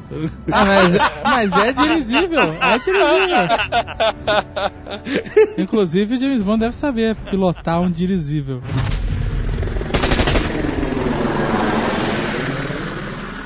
Mas helicóptero só, só passou a ser helicóptero mesmo depois do que começaram a fazer esses Super Stallion, esses... Depois da parte. É, o Apache. O Apache é foda porque o, o Apache não é um, um helicóptero, na verdade, né? Ele é um. É uma tribo de índios, né? O Apache, segundo os americanos, ele é uma Ele é um- plataforma de armas. Exatamente. É, Quadro canhões e, e mísseis com hélice. Peraí, o Apache é, é, é recém, super recente, né? É, menor- Tanto não. Ele entrou em serviço há, há pouco- poucos anos atrás. Década de 80, cara, início, Década de acho. 80, mas a pesquisa dele foi dos anos 70. Tinha umas versões anteriores do Apache com outros nomes que já eram mais ou menos a mesma ideia. E o Apache é uma, uma evolução da parada. Tinha, tinha os Cherokees e os. Cayenes. Mas o, o, o Apache é, é um absurdo mesmo, né? Ah, ele é um trovão azul for real, cara. Tu falou tudo, né, cara? O trovão azul, que merda. Não, na verdade ele é um, um helicóptero, acho que italiano, alguma coisa assim. O Apache? Não, o trovão azul. O Trovão Azul. Eu achei por um momento que era Apache. A ideia do trovão azul no seriado é o que é, é o que é um Apache. É, é, é isso aí. É, é helicóptero de ataque que chama, né? É. Só que é engraçado que, por ele ser pequeno, imagina que ele seja mais veloz, né? A velocidade máxima dele é, é bem abaixo do. A velocidade máxima aqui é 365 km por hora. do- Qual? Apache. Do Apache. Não, do Apache É. não. Ah, não, a, a, a H64, o, o, o, o tradicional. Não, não, é 200 e pouco. É 265, acho. 365. Não, desculpa, 293. Tá vendo milhas, milhas, não? Não. Você não tá vendo em nó, não. Nó. 293 quilômetros e o Sikorsky Black Hawk vai a 357. Ah, o Black Hawk É, é, mesmo helicópteros civis, e quando um helicóptero rápido vai a 400 e pouco. Eu acho, que eu acho que não vi nenhum de que vai, que vai a 500. O helicóptero não é uma pedra rápida. Ele é prático, mas ele não é rápido. Uma parada de 15 toneladas que, que vai a mais de 300 por hora, cara, é uma parada foda. É, esse, esse aqui aplica-se aquela ótima frase depende do referencial, né, cara? Uma Ferrari é rápida, vai a 315. Exato. né? Acho que o Bruno tá querendo dizer que ele não se compara com um avião em termos de velocidade, né? Não tem nem Pois é. comparação. Por isso que tentaram fazer várias vezes, assim, esses aviões que decolam vertical. Tem uma outra máquina aérea. É o Harrier, é- né? Não, vertical. é, é- é, mas não é, não é só isso não, assim, tem outra máquina aérea que é tipo uma mistura de helicóptero com avião. Rain deve saber o nome. É o Elião, é o Elião. Tem sim, mas tem sim. Tem uns, só, avi- ficou, só ficou em protótipo. tem uns aviões helicópteros, sim. Pô, o maior helicóptero do mundo é um russo que é o Mi-12. Os russos são muito É maneiros, sempre, cara. sempre o russo, cara. A, É. a maior máquina do mundo é sempre russa, automaticamente. É tipo um avião, tem as duas asas, o formato de avião, e em cada asa tem uma hélice. Caraca, é foda. Parabéns pro russo. E se a gente pegar esse avião e botar Só de sacanagem. É, ele tem envergadura de um Boeing 747, cara. Tem, O- tem envergadura moral de um Boeing 747. O nosso querido UH-60, o Black Hawk, ele é um. Ele é um Huey é, com esteroide, né, cara? Ele é um. Ele é o Rio em versão anos 90. Não, não venda nada, cara. Esse é, o, o Black Hawk é antigo, é de 79.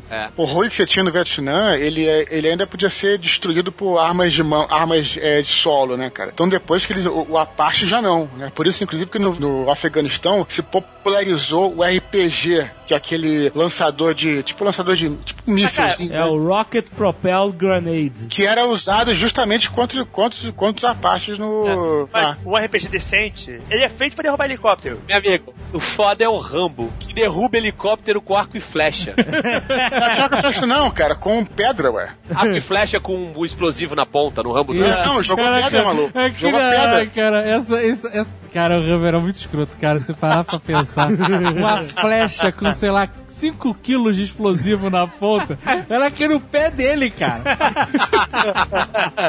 Pô, o cara é o Rambo. Eu juro pra vocês, juro por Deus, eu. Na época da guerra do Iraque, alguns anos atrás, e eles derrubaram lá, um, andaram derrubando os Black Hawks lá no, no Iraque, né? Tem, tanto que o nome do, do helicóptero mudou pra Black Hawk Down. Então, então, eu vi uma notícia na rede TV na época dizendo que foi derrubado, ou sei lá, no Afeganistão e tal, um helicóptero americano modelo Black Hawk Down.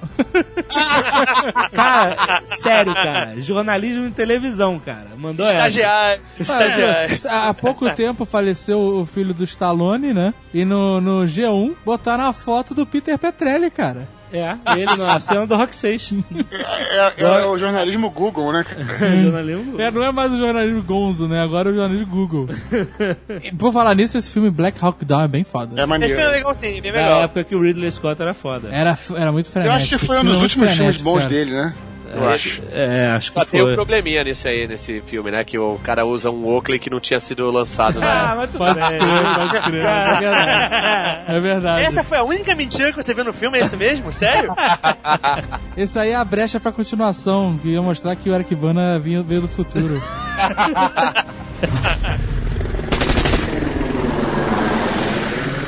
A gente tem que falar da arma mais vendida do mundo. A K-47. Automaticamente, Kalashnikov. A Kalashnikov é a Não, não, qual é o nome? Como é que se pronuncia esse nome maravilhoso? Até onde eu sei é Kalashnikov. Automa... Não, é... Automato, como é que se- o V é U? Não, não, VU, claro que não. VU, VU. Claro que não. Lógico que é. Automat Kalashnikova Odrostizia. Ó, 1947. 1947, Goda. Goda. Ah, que então significa... é isso que é a K-47, que ela foi feita em 1947. Foi de 47, é. é. É uma Ah, automática. Kalashnikova. Isso, exato, exato. A AK-47. Tanto que eles têm uma, eles têm uma K-49 Que também. bonito.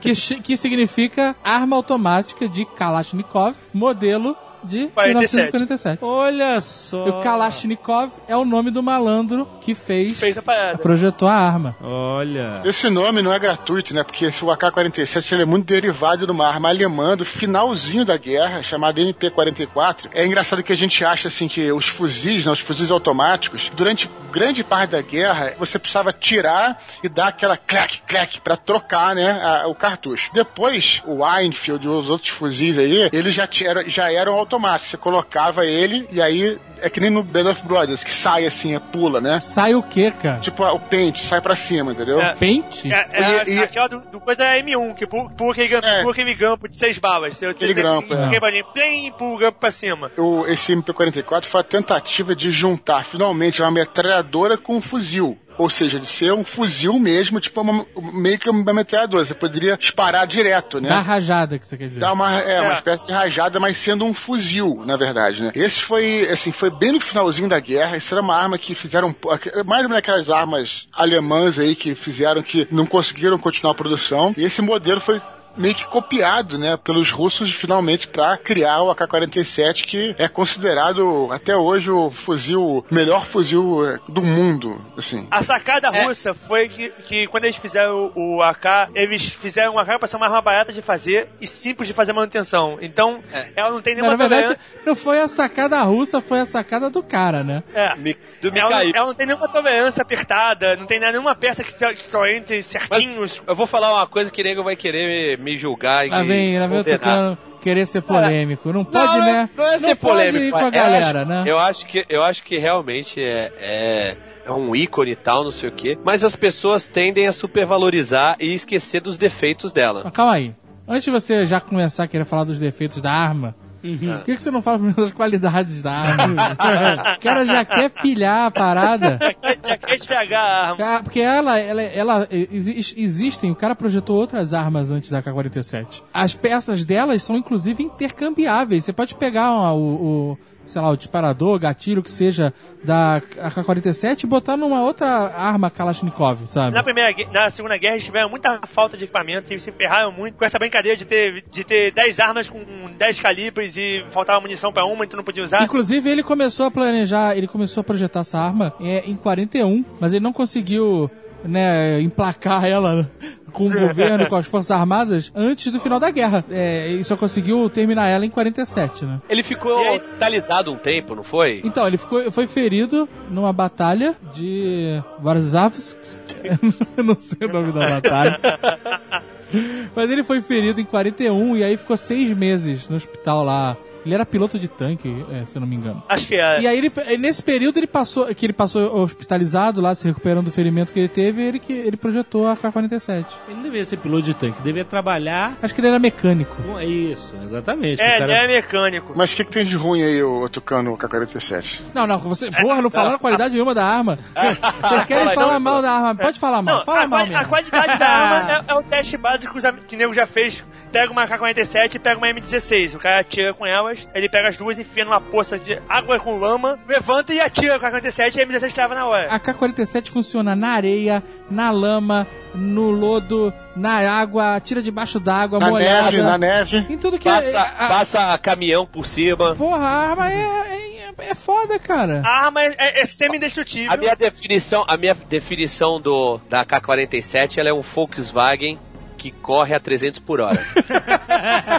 Com certeza. Porque a manutenção dela é boa. Não precisa fazer manutenção. A cada seis anos você sopra ela. você sopra e dá uma pancadinha pra sair a poeira, cara. Não tem manutenção na arma. E nas últimas guerras, vai, do Vietnã pra cá, a maioria das guerras foi assim, né? No, no, no meio do pântano, no É. meio do deserto, no meio da, da é- floresta. Não, e ela é a arma mais. Ela é a arma em maior uso, né? É. Tem, tem um tipo, ela é mais barata também, né? Segundo o Guinness, o, o livro dos idiotices, a K-47 é a arma de fogo mais usada no mundo atualmente. Mas não porque ela seja até a mais fabricada. É, ela é barata, com certeza, o que é uma vantagem, ao meu ver. Mas é porque a porra da arma é indestrutível. Então tem arma, da, tem a K-47 em uso, sei lá, desde 47, malandro. O arma vai migrando de uma guerra pra outra, vem do Vietnã pra, pra, pra sei lá pra onde, pra, pra Bósnia, pra, pra tudo que é lugar, vai pra estar no Pra nome do Bin Laden, né? sabe? A África virou o grande mercado depois daquilo. Não, e, né? e- e- é, tem uma coisa também é que a, a K-47, tipo, você pegar uma M16, ela é uma arma da, da Arma Light, desenvolvida pela Arma Light, né? Por isso até É. que chama AR. Só que ela é, é produzida pela Colt também. E ela é produzida por outras fábricas sob licença. A K-47, ela é falsificada mesmo em várias outras fábricas. Mas só que ela é feita pelo mesmo projeto. Então é uma K-47. Creative Common, né? É, Creative É. Commons. Talvez não, não seja certo dizer que ela é a arma mais vendida do mundo, porque tem muito comércio de AK-47 mercado negro, né? E não pode ser contabilizado isso, né? É, Não, mas, é- mas, é, Certamente é a mas, mais usada. é o que, mas é o que diz o, o livro da idiotice. Que é a arma mais usada no mundo, cara. Ela, ela tá aí em todas as guerras. Todo conflito armado, você vai ver uma AK-47 no meio, cara. É na favela, no Rio de Janeiro, é no Afeganistão, é na, na, na Ásia. Tá lá ela, cara, na mão de algum malandro. Até o. Perguntaram pro, pro Mikhail, né, o, o Kalashnikov, o que, que ele achava de ver o Bin Laden segurando a arma dele, né, e tal, né, protestando e matando todo mundo. Que duplo sentido aí, hein? Sério. E aí ele falou, ó, eu não fico feliz, mas até os terroristas preferem armas confiáveis, né? Não, e ele falou se ele ganhasse um centavo por cada arma que ele vendia, porque como ele fez, ele fez, ele era soviético, ele. Soviético não, não é capitalista, não ganha pela, pela produção, entendeu? Não, não ganha. Então ele, ganha. ele nunca ganhou um tostão pela porra da arma, cara. Ele nunca ganhou um tostão pela arma. Alguém Incrível, ganha, né? alguém soviético ganha, não ele.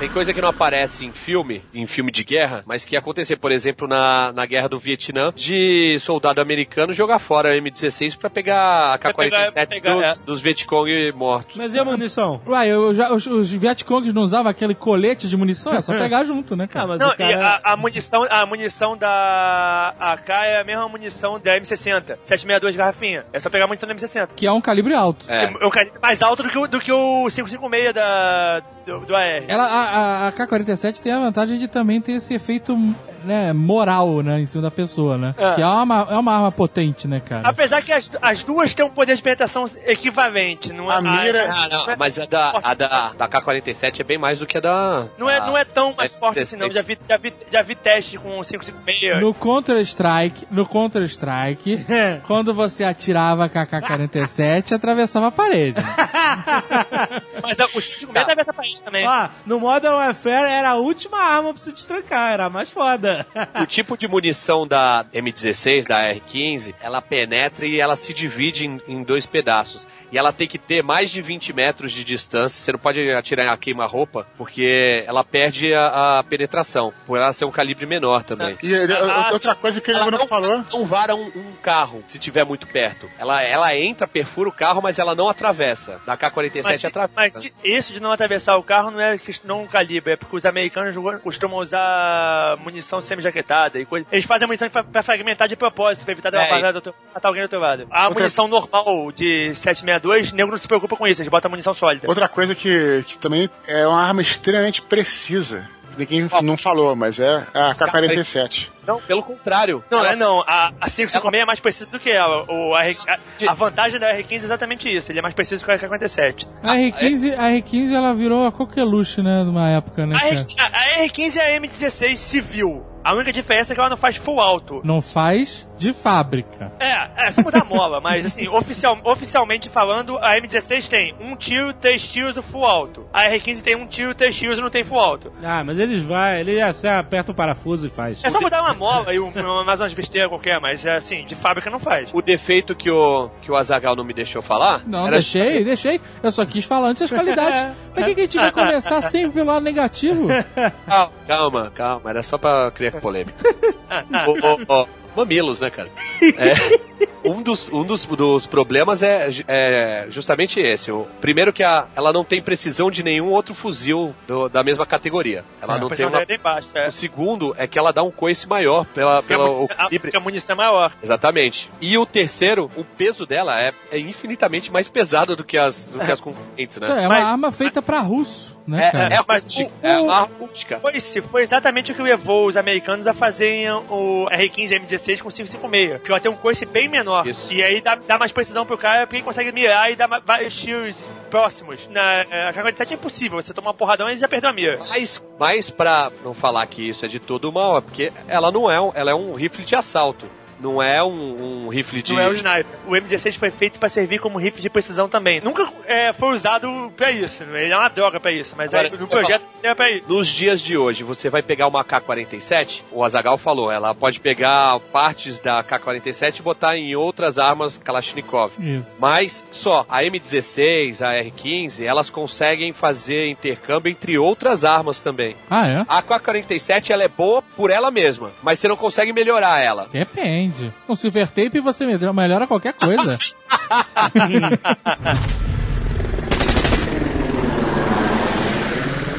Por que, que a R15 ficou tão famosa, né? Os bandidos todos começaram a usar O fuzil que, a- que as Forças Armadas Brasileiras usam, É o FAL. FAL. FAL, é melhor do que a R15. É. Só que a R15 é, é mais conhecida. E a R15 é mais nova, né? O FAL que o Brasil usa tem 30 anos, né, cara?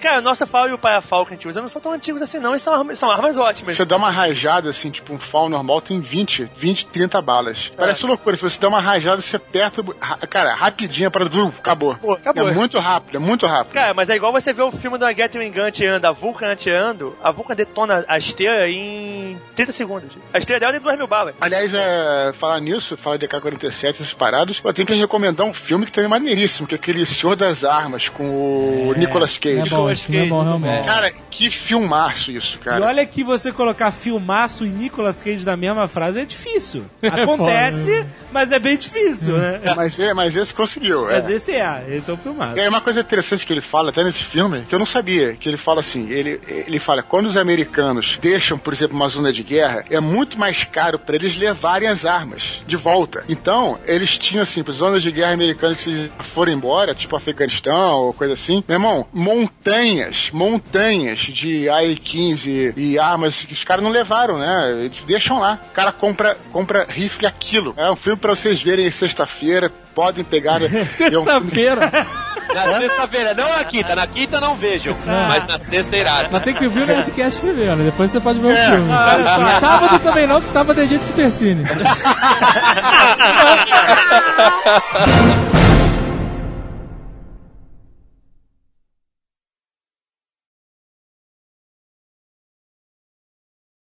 Agora a gente, vai fazer, a gente vai fazer um programa sobre armas mesmo e não vai falar sobre o FPS Russia? Caralho, velho, eu não acredito. Era- essa era a minha entrada. Eu esqueci, velho.